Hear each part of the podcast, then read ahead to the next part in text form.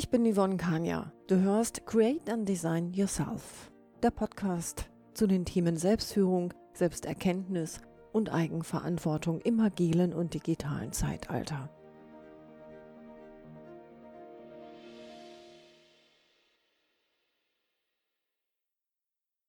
Hallo und herzlich willkommen zur heutigen Podcast-Folge.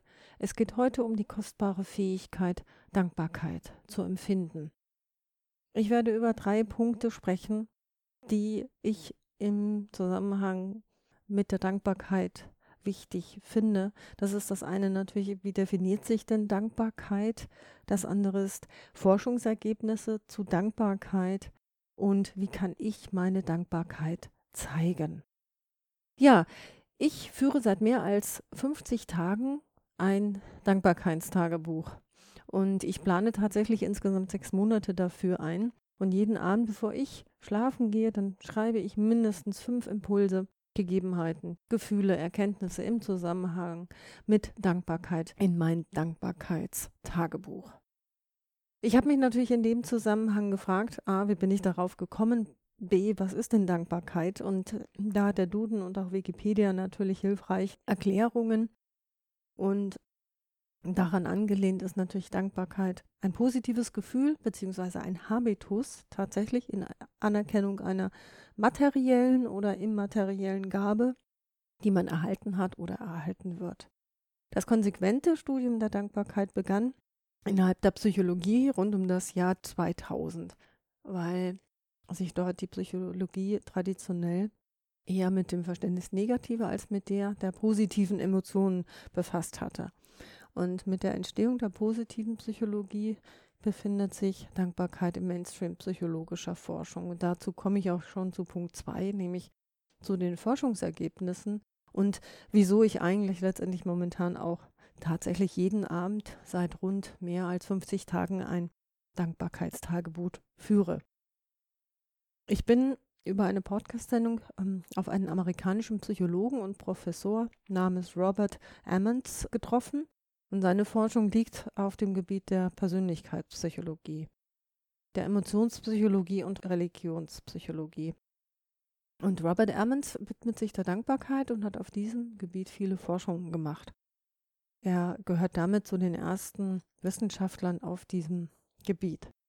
Und der Hintergrund seiner ja, seiner Statistiken und seiner Behauptungen sind natürlich äh, Forschungsergebnisse. Und er hat 2003 tatsächlich gemeinsam mit einem Kollegen Michael McCullough drei Studien gemacht, die mit Dankbarkeitsinterventionen arbeiteten.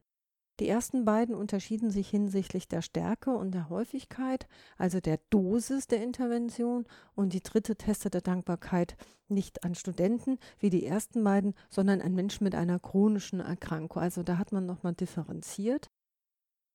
Und die Psychologen teilten in ihrer zentralen Studie die, es waren 192 Probanden in drei folgende Gruppen.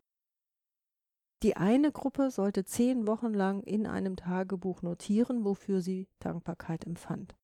Die zweite, was in der jeweiligen Woche schlecht gelaufen war. Und die dritte Gruppe reflektierte neutral über ihre Ergebnisse. Nach zehn Wochen verglichen Emmons und McCullough die Ergebnisse.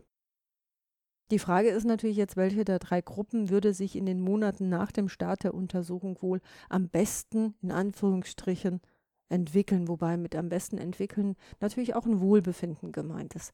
Und jene, die das Dankbarkeitstagebuch geführt hatten, wiesen bei den psychologischen Befragungen messbar mehr Optimismus auf als die Testpersonen der anderen beiden Gruppen. Sie fühlten sich vital und verspürten mehr Lebensfreude, Körperliche Symptome wie Kopf- oder Bauchschmerzen, Schwindel oder Muskelverspannung hatten sich reduziert und sie gingen seltener zum Arzt. Schliefen länger und auch besser. Auch ihre Fitness war besser geworden. Und sie trieben messbar mehr Sport als die Vergleichsgruppen.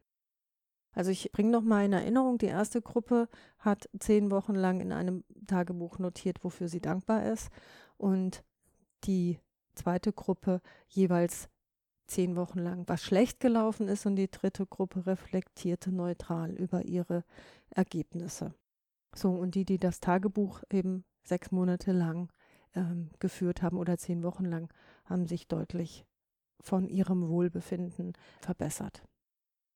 Und ich habe mir dann natürlich auch die Frage gestellt, so ich mache das jetzt, ich führe jeden Abend ein Dankbarkeitstagebuch ähm, und okay, war es das dann? Und dann ist mir aufgefallen oder mich trieb es dann noch mehr, zeige ich denn auch meine Dankbarkeit und wie zeige ich meine Dankbarkeit? Und da ist es tatsächlich so, dass ich das einmal denken kann. Ja, ich kann zum Beispiel liebevoll an etwas, was mir passiert ist, denken oder liebevoll und dankbar an eine Person.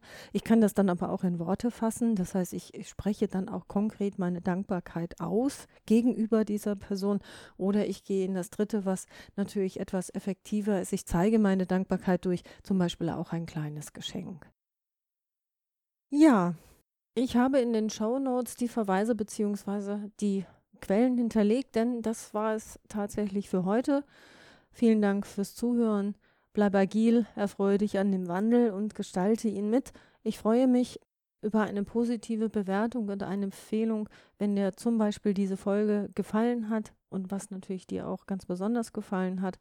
Und wenn du mehr über mich erfahren willst, dann findest du unter anderem auf meiner Webseite mehr Informationen über mich unter www.yvonne-kania.de. Tschüss und bis zum nächsten Mal.